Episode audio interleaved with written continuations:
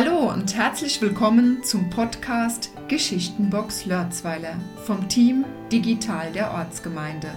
Schön, dass du den Weg zu uns gefunden hast. Wir, das sind Nicola Neig und Klaus Altenbach.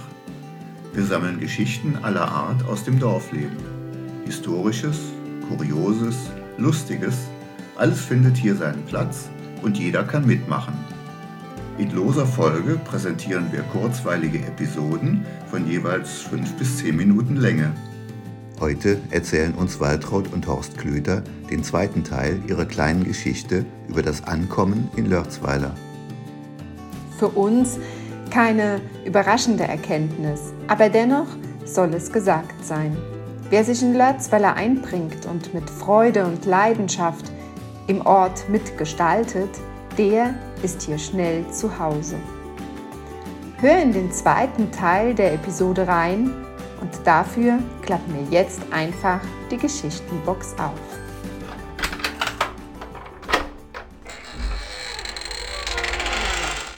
Ja, aber das ist halt hier auch immer das, das Schöne, das Lockere, dass die Menschen aufeinander zugehen und, und auf der Straße jeder jeden grüßt.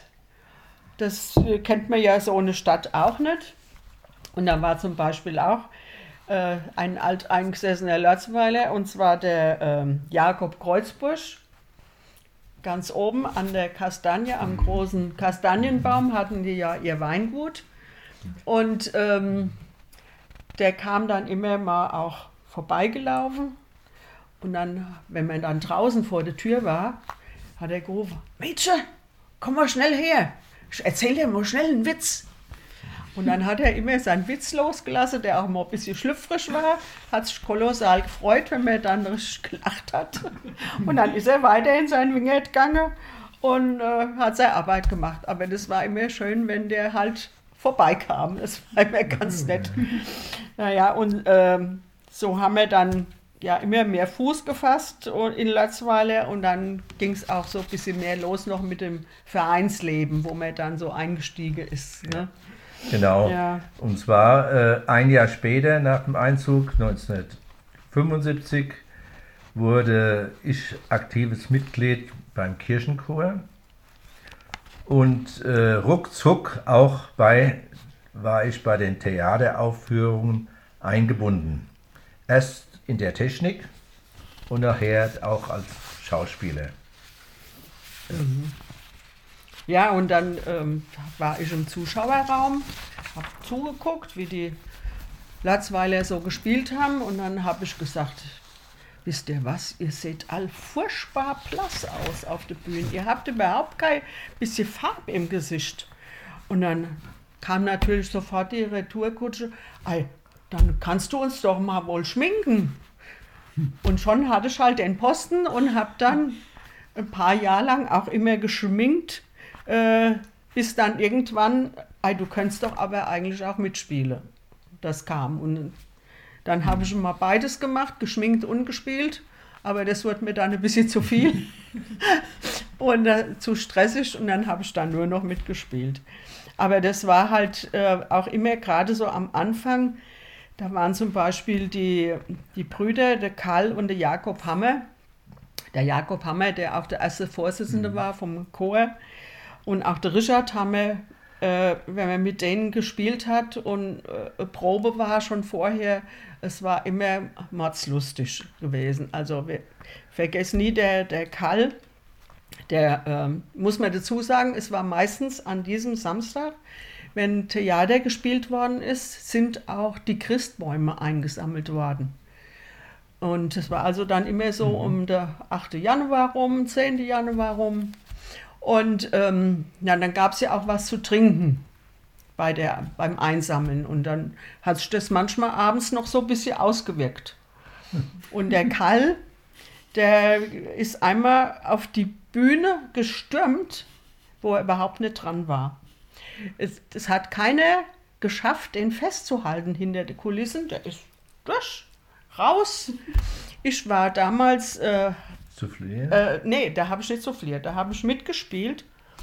Und dann steht er auf einmal neben mir und da habe ich gesagt zu ihm: Ja, was wollen Sie denn jetzt hier? Dann hat er gesagt, das weiß ich jetzt auch nicht mehr und ist wieder rausgegangen. Hat im Saal keiner gemerkt. Aber hinter der Kulisse hat alles ah, die Augen verdreht. also das war so schön und, und mit denen waren immer mal so Episoden einfach da. Oder die sind mal so total vom Text weg. Und äh, bis man sie dann wieder gefunden hat gell, und wieder an den richtigen Platz geführt hat, war nicht so einfach. Ja, auch ab diesem Zeitpunkt, 1975, waren wir beide im FC aktiv. Mit Manfred Klassner als erster Vorsitzender, ich war als zweiter Vorsitzender. In der Zeit wurde das Vereinsheim und der neue Hattplatz, Sportplatz, geplant und auch dann gebaut. Nach Fertigstellung des Vereinsheims und des Sportplatzes hatten wir das Vereinsheim eigen, in Eigenbewirtschaftung betrieben. Es gab viele schöne gesellige Abende, Stunden, sowie war es ein Treff für Jung und Alt. Ich erinnere mich noch, die Mädchen, die Jungen, die haben ihr Strickzeug da ausgepackt und haben sich da wirklich im Vereinsheim wohlgefühlt. Also es war eine sehr schöne Zeit gewesen. Ja. Äh, in dieser Zeit beim FC, wo ich aktiv war, oder ja, als zweiter Vorsitzender zumindest, gab es die Gymnastikabteilung, die Leichtathletikabteilung, es gab eine Volleyballmannschaft, Damen, und es gab eine Hallenhandballmannschaft, Männer. Ja, und da waren wir schon recht aktiv, auch wenn Vereinsfeste war, wurde gebacken und gemacht und getan. Und was halt schön war bei der von der Gymnastikabteilung aus, aber da waren auch damals die Volleyballerinnen dabei, äh, da haben wir Turnfeste besucht, die deutschen Turnfeste. Da waren wir insgesamt bei wie viel? Bei sechs deutschen Turnfesten Bei sechs deutschen Turnfesten. dabei. Mhm. Das war immer also mit wirklich immer schön mit äh, Bahnfahrt halt zu den jeweiligen Austragungsstätten. Und äh, beim ersten Mal, wo wir empfangen worden sind, dann im Vereinsheim, weil wir sehr gut abgeschnitten haben und dann war also ein. Mordsempfang. Also war immer, immer sehr äh, lebhaft alles, das Vereinsleben. Und es hat uns viel Freude gemacht. Ja. Und ähm, ja, die ganzen Jahre, wo wir jetzt bald hier sind, bald 50, ja, wo wir hier wohnen, muss man sagen, ähm, dass wir uns hier Ja. wirklich wohlfühlen, angekommen sind, äh, super aufgenommen worden sind und Latzweiler einfach da unser, unsere Heimat, unser, unser Nest ist, sagen wir mal so. Ja. Ja, Oder Wahlheim, Wahlheimat, ja, genau.